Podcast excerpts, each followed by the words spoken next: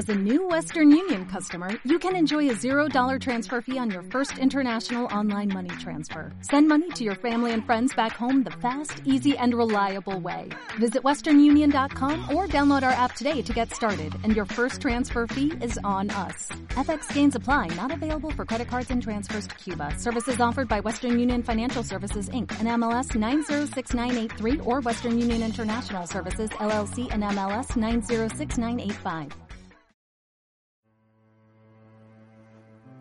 Casa Tomada de Julio Cortázar Nos gustaba esta casa porque era espaciosa y antigua, pero haciendo de lado eso, más nos gustaba porque guardaba los recuerdos de nuestros bisabuelos, abuelos paternos, nuestros padres y toda nuestra infancia.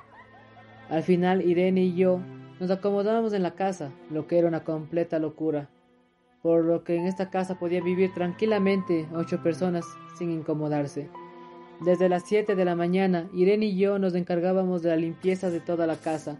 Más o menos por las once, yo le dejaba las últimas habitaciones de Irene para yo dirigirme a preparar el almuerzo. Siempre comíamos puntuales, ya que no quedaba más tareas por hacer, solo quedaba por lavar los platos. Me resultaba muy grato el almorzar en el profundo y silencio de la casa, luego de haberla limpiado. A veces creíamos que no nos casamos por culpa de la casa. Irene rechazó sin explicación alguna a dos de sus pretendientes, así como a mí se me murió mi María Esther, sin siquiera comprometernos. Al entrar a los cuarenta, nos dimos cuenta de que nuestro simple y silencioso matrimonio de hermanos sería la cláusula de nuestra genealogía que fue asentada por nuestros bisabuelos.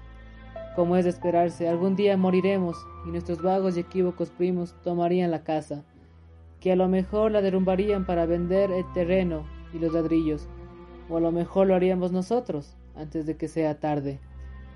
Irene era de las chicas que no molestaba a nadie, pues se la pasaba sentada en el sofá tejiendo todo el día.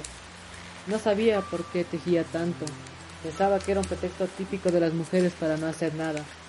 Pero Irene, ella no era así. Ella siempre tejía cosas necesarias como tricotas para invierno, medias para mí mañanitas y chalecos para ella. Era muy gracioso ver cómo destejía chalecos porque no le gustaba algo y cómo éste, al destejerse, se resistía a perder su forma. Los días sábados yo me iba al centro comercial a comprar lana para Irene. Ella siempre confiaba en mis gustos y hasta el momento nunca me tocó devolver alguno. Yo aprovechaba e iba a la biblioteca Preguntaba vagamente si tenían algo de literatura francesa, pues desde 1939 nada bueno llegaba a Argentina. Pero realmente es de la casa de lo que me interesa hablar, de Irene y la casa, porque yo no importo. Me pregunto qué hubiera hecho Irene sin su tejido. Uno si termina su libro puede volver al releerlo. Un día encontré el cajón de Irene lleno de pañuelos blancos, verdes y lila junto a naftalina que estaba bien apilada. No tuve el valor para preguntarle de para qué los utilizaría, pues dinero no nos faltaba, ya que llegaba este del campo. En fin, lo único que hacía Irene era tejer. Tenía una destreza impresionante para hacerlo, y yo me pasaba las horas admirando el cómo rozaba las agujas, el cómo se movía el hilo, el cómo era el movimiento de los novillos. Era hermoso. ¿Cómo no acordarme la distribución de la casa, el comedor, la sala con gabelinos, la biblioteca y los tres dormitorios que estaban al fondo con vistas de Rodríguez Peña, la puerta de roble que aislaba la parte delantera en donde estaba el baño, la cocina y nuestros dormitorios. También estaba el living central, el cual comunicaba los dormitorios y el pasillo. A la casa se entraba por el zaguán Mayolica. La puerta de cancel daba al living. A los lados estaban las puertas de nuestros dormitorios y al frente el pasillo, el cual comunicaba con la parte más retirada de la casa, más allá de las puertas de roble. O se podía tomar otras rutas que llevarían a la cocina y al baño.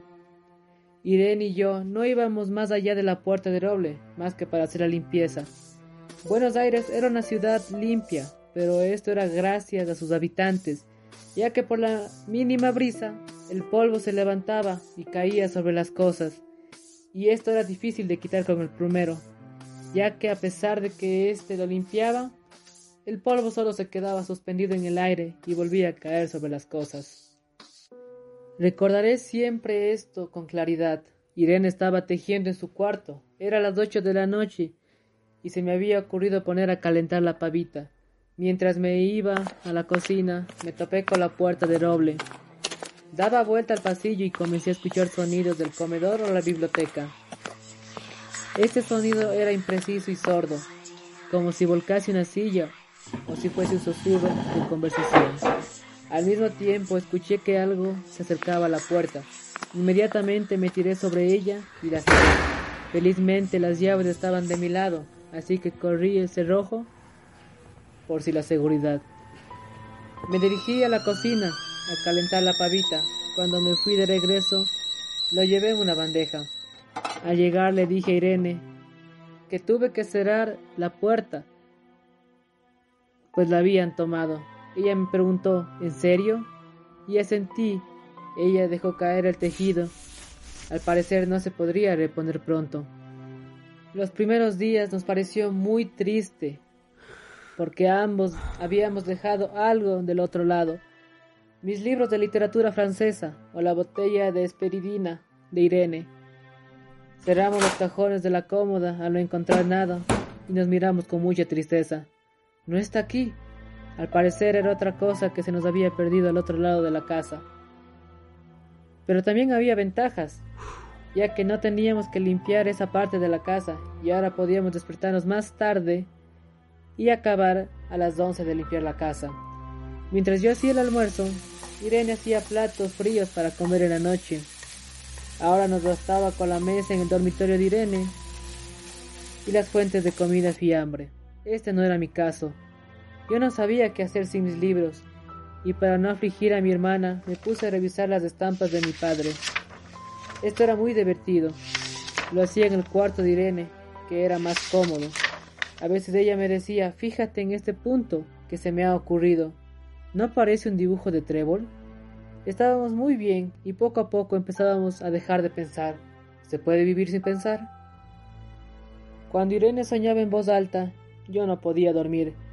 Este era la voz de un papagayo o la de una estatua. Irene decía que cuando yo soñaba pegaba sacudones al cobertor. A pesar de que nuestras habitaciones tenían el living en medio, se podía escuchar claramente cómo respirábamos, tosíamos y muy frecuentemente teníamos insomnios mutuos. Aparte de eso, todo estaba callado en casa. De día eran rumores domésticos al escuchar cómo tejí Irene, el rozamiento de algunas hojas con filamentos, la puerta de roble.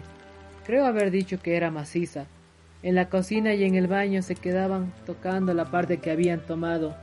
Irene y yo nos poníamos a hablar en voz alta, o Irene cantaba alguna canción de cuna.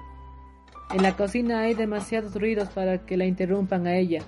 Muy pocas veces había silencio, pero cuando tornábamos a nuestras habitaciones, entonces la casa se ponía callada, y era tanto el silencio que caminábamos despacio para no molestar al otro hasta que Irene comenzaba a soñar en voz alta y me hacía desvelar toda la noche.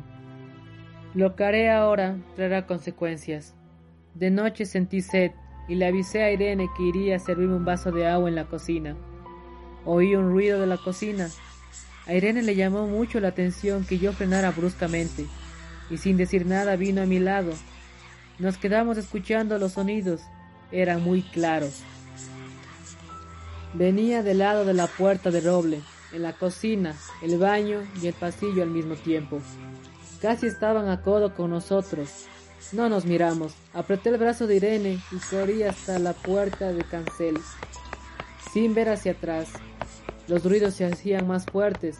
Estábamos sordos y salimos de la casa. Cerré de golpe la puerta de cancel y nos quedamos en el zaguán. Ahora no se oía nada han tomado esta parte. El tejido de Irene colgaba. Al parecer se había quedado hasta la puerta de cancel. Tiró el novillo y le pregunté, ¿tuviste tiempo de tomar algo? Me respondió, no, nada. En esto me acordé de mis 1500 pesos que tenía en el cajón.